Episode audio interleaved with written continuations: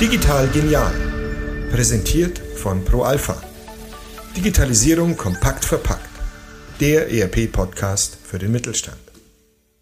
Hallo und herzlich willkommen zu einer neuen Folge von Digital Genial, dem ProAlpha-Podcast für alle Themen rund um Digitalisierung. Was haben der Bundestag, mehrere Forschungszentren in Europa, ein Universitätsklinikum in NRW und Facebook gemeinsam?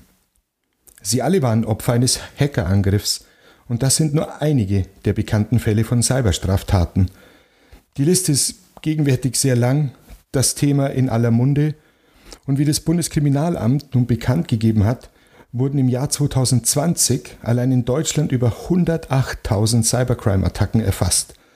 Davon konnten knapp 32 Prozent, also nur jeder dritte Fall, aufgeklärt werden.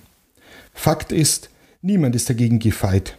Egal ob ein äh, großer Konzern, ein mittelständisches Unternehmen, eine Behörde oder wir als Privatpersonen zu Hause. Kein Wunder also, dass das Thema Cybersecurity verstärkt in den Fokus rückt. Genau darum geht es auch in unserer heutigen Episode.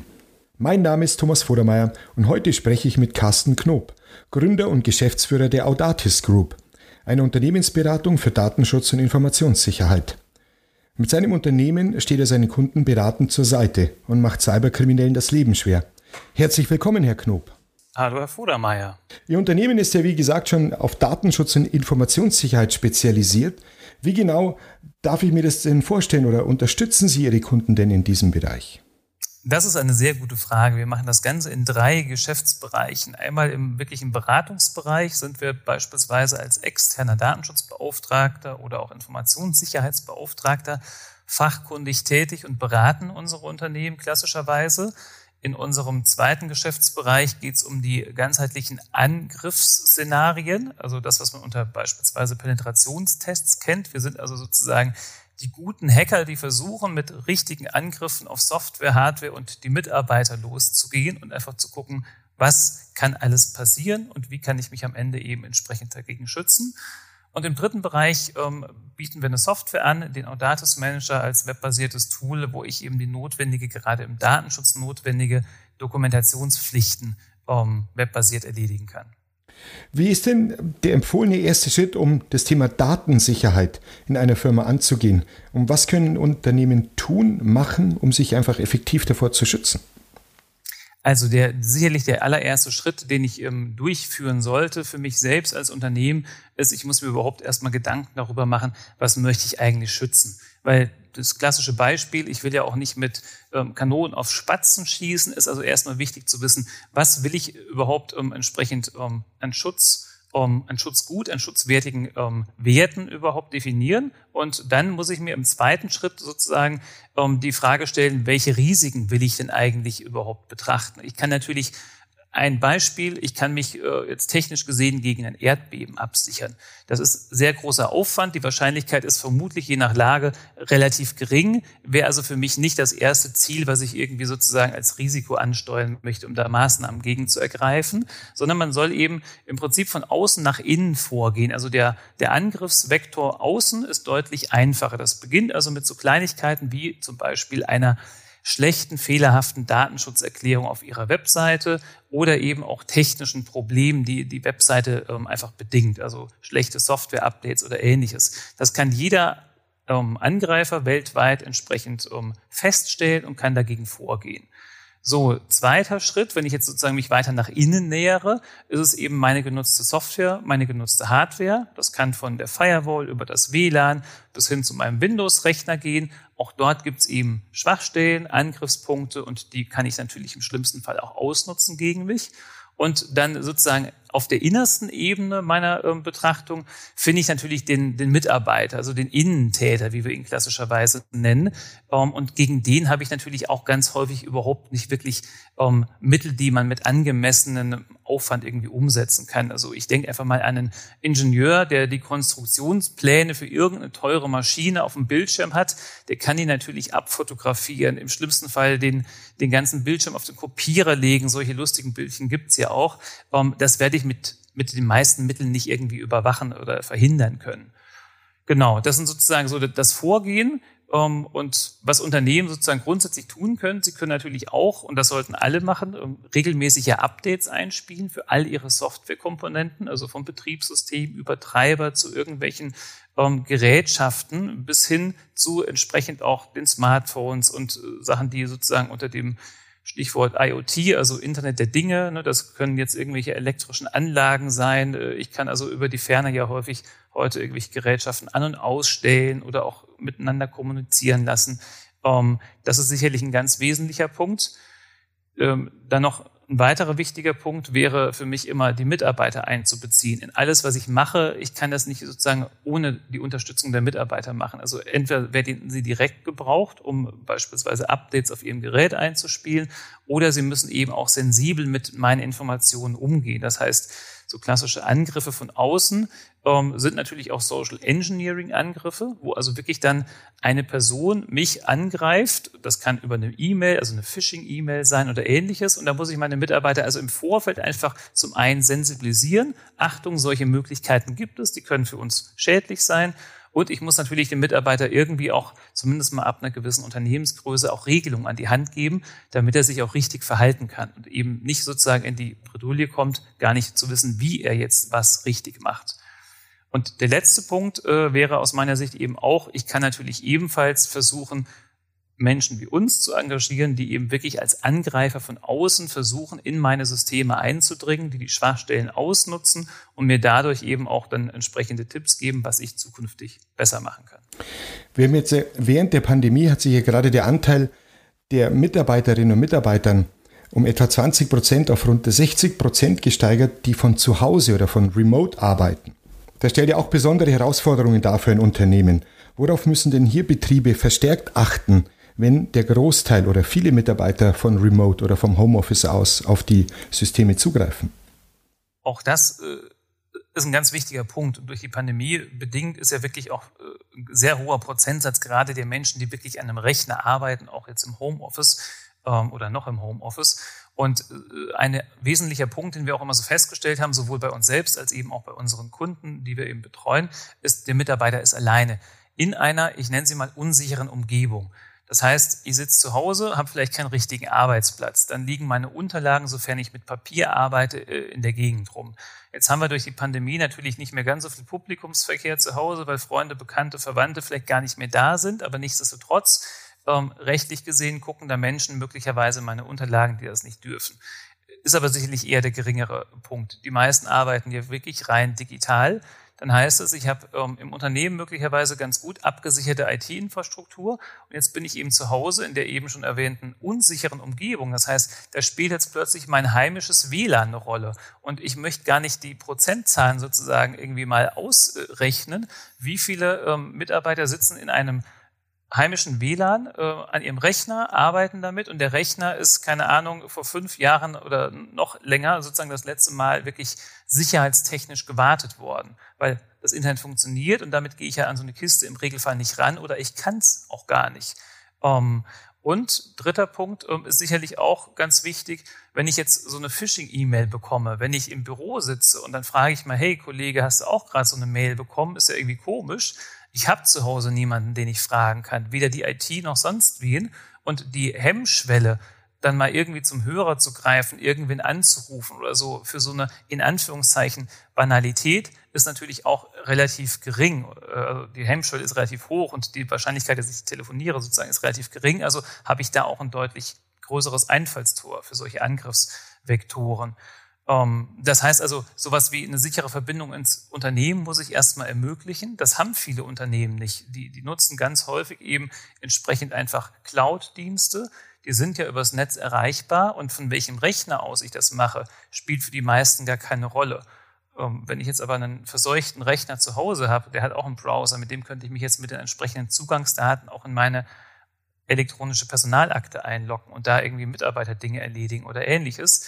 Ähm, diese ganzen Risiken habe ich möglicherweise in einem wirklich äh, gemanagten Unternehmensnetzwerk mit entsprechend sicherer Ausstattung nicht. Ähm, als Tipp kann ich nur sagen, auch hier den Mitarbeiter abholen und sensibilisieren, weil der muss eben wirklich für diese ganzen Gefahren erstmal überhaupt so eine, eine Ahnung bekommen, was kann wirklich alles passieren und was passiert in der Praxis auch.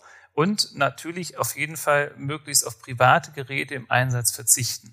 Das heißt auch dann alles, also nicht auf einem privaten Rechner arbeiten, sondern stellen Sie dem irgendwie einen Laptop zur Verfügung, wo entsprechend das Unternehmen noch eine gewisse Möglichkeit hat, darauf Einfluss zu nehmen, was auf dem Gerät passiert. Jetzt haben wir neben dem angesprochenen Equipment auch immer mehr dieses mobile Arbeiten ja, oder die Mobile Security, die damit einhergeht. Welche Schwachstellen sehen Sie denn äh, bei mobilen Endgeräten und vor allem, wie kann ich mich hier schützen? Was kann ich hier dagegen tun?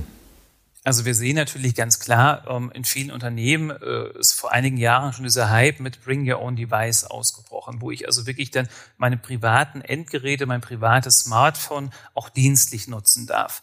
Das ist, sage ich mal, sowieso der, der schlimmste Sachverhalt, den ich machen kann, weil ich im Regelfall gar keine Kontrolle habe, wie viele Apps laufen auf dem Gerät, auf welche Daten, die ich vielleicht jetzt dienstlich gespeichert oder geöffnet habe auf meinem Smartphone. Also ich nehme jetzt einfach mal eine, eine dienstliche Excel-Kalkulation mit irgendwelchen Sachen, die andere nichts angehen. Ob da irgendeine App darauf zugreift oder nicht, das kann ich in den meisten Fällen ähm, als Laie überhaupt gar nicht kennen oder beziehungsweise auch gar nicht irgendwie kontrollieren. Also habe ich da schon immer so eine ganz große Gefahrenquelle.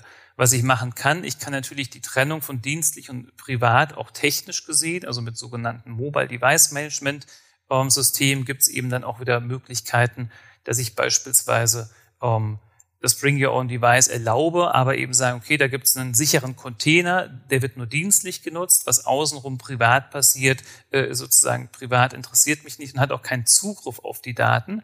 Ähm, in den meisten Fällen, und dazu zähle ich jetzt auch diese Geschichten, dass ich halt äh, vielleicht auch dienstliche Geräte habe, die ich wiederum privat nutzen darf, ähm, gibt es immer die gleichen Dinge, die sozusagen ähm, eine Rolle spielen. Das ist einmal, erhalte deine Software aktuell. Das fängt an beim Betriebssystem, das geht weiter über meine Apps, die da drauf sind und entsprechende Sicherheitssoftware. Nutze ein aktuelles WLAN-Verschlüsselungssystem und auch der Router sozusagen, auf dem ich jetzt meine ähm, meine Internetverbindung herstelle, sollte natürlich einen möglichst aktuellen Softwarestand haben.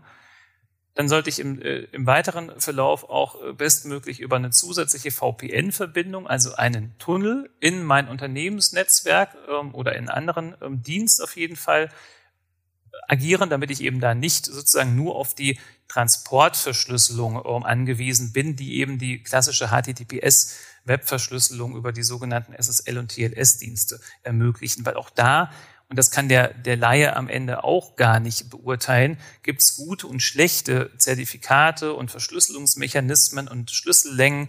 Und dann gibt es also, nur weil ich HTTPS in meinem Browser stehen habe, heißt das nicht immer, dass es eine super sichere Verbindung sein muss. Deswegen ist eben eine zusätzliche VPN-Verbindung ähm, ganz wichtig. Und wenn Unternehmen den Mitarbeitern sowas zur Verfügung stellen, ähm, dann haben sie einen ganz großen Mehrwert zu diesem Sicherheitsthema auf jeden Fall schon geliefert.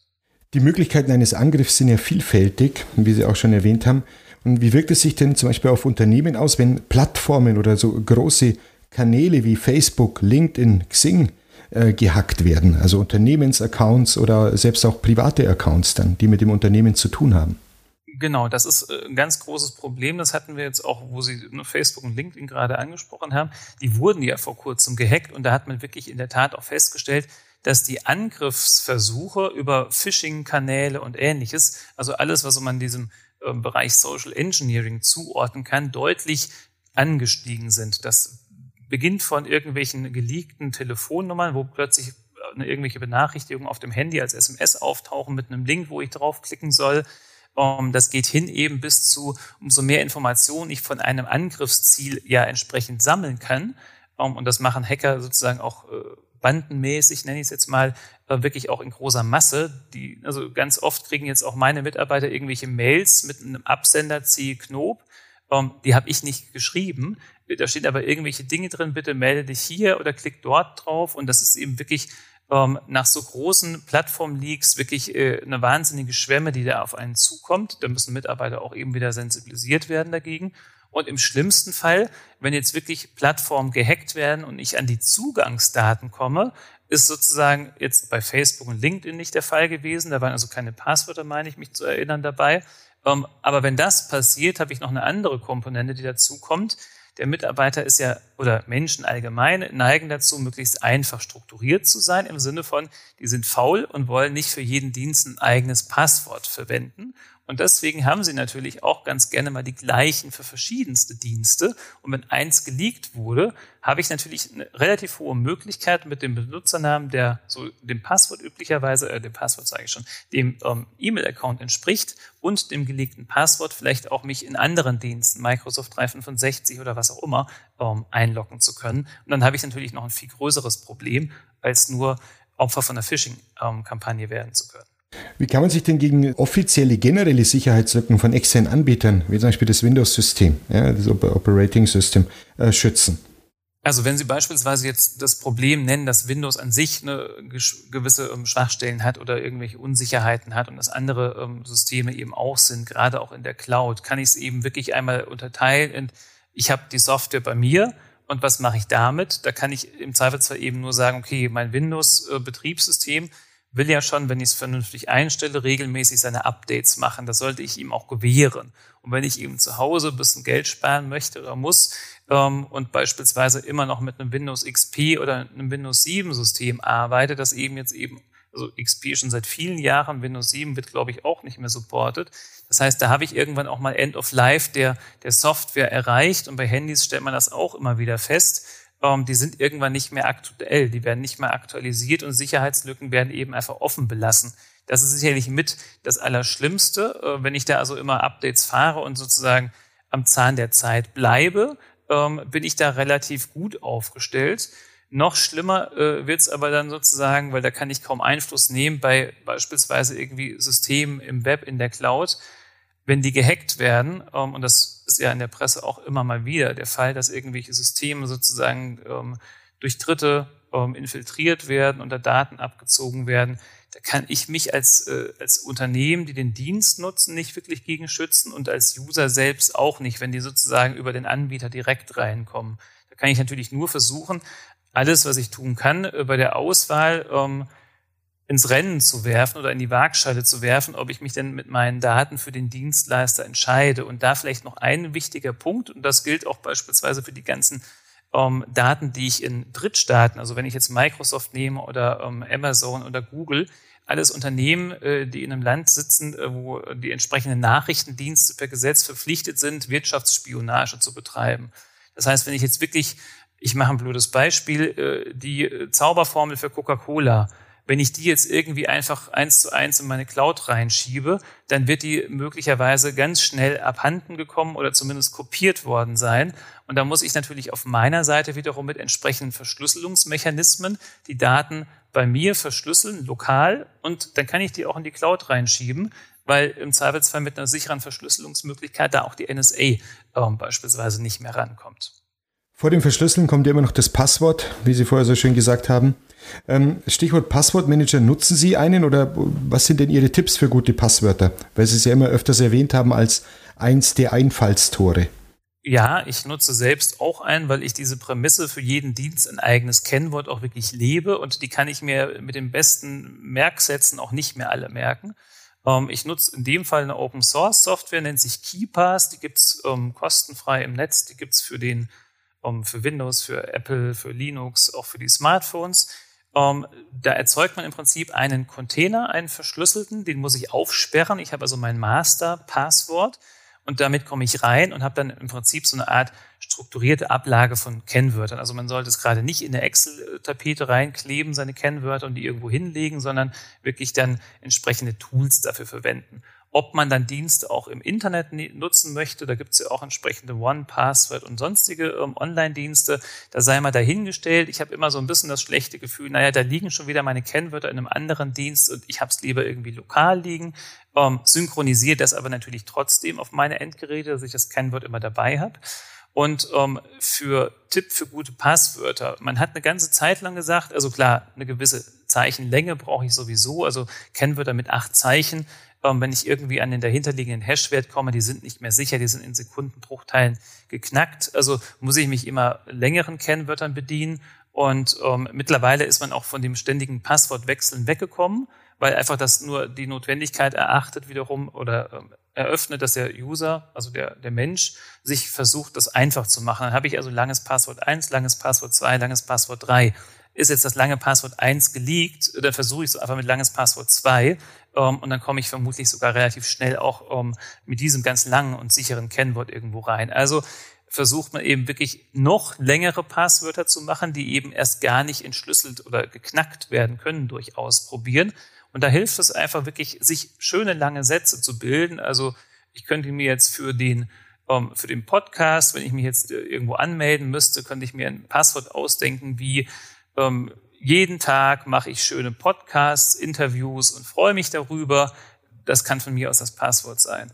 Ähm, das finden Sie in keinem Wörterbuch, ganz wichtig. Nehmen Sie also nicht die Lieblingszeilen aus Ihren äh, Best-of-Liedern äh, oder andere Sachen nicht aus Büchern abschreiben, weil auch die sind alle digital im Internet ähm, verfügbar und Angreifer probieren solche Wortlisten einfach wirklich, da sind Milliarden von Einträgen drin, die probieren solche Sachen einfach stumpf aus und das machen sie halt nicht manuell, sondern maschinell und damit sollte man wirklich sich seine eigenen Sätze kreieren und die Wahrscheinlichkeit, dass so ein Passwort wirklich dann erraten und geknackt wird, ähm, ist relativ gering. Ich merke schon, Herr Knob, das Thema Datenschutz und Informationssicherheit ist heutzutage ja, wichtiger denn je.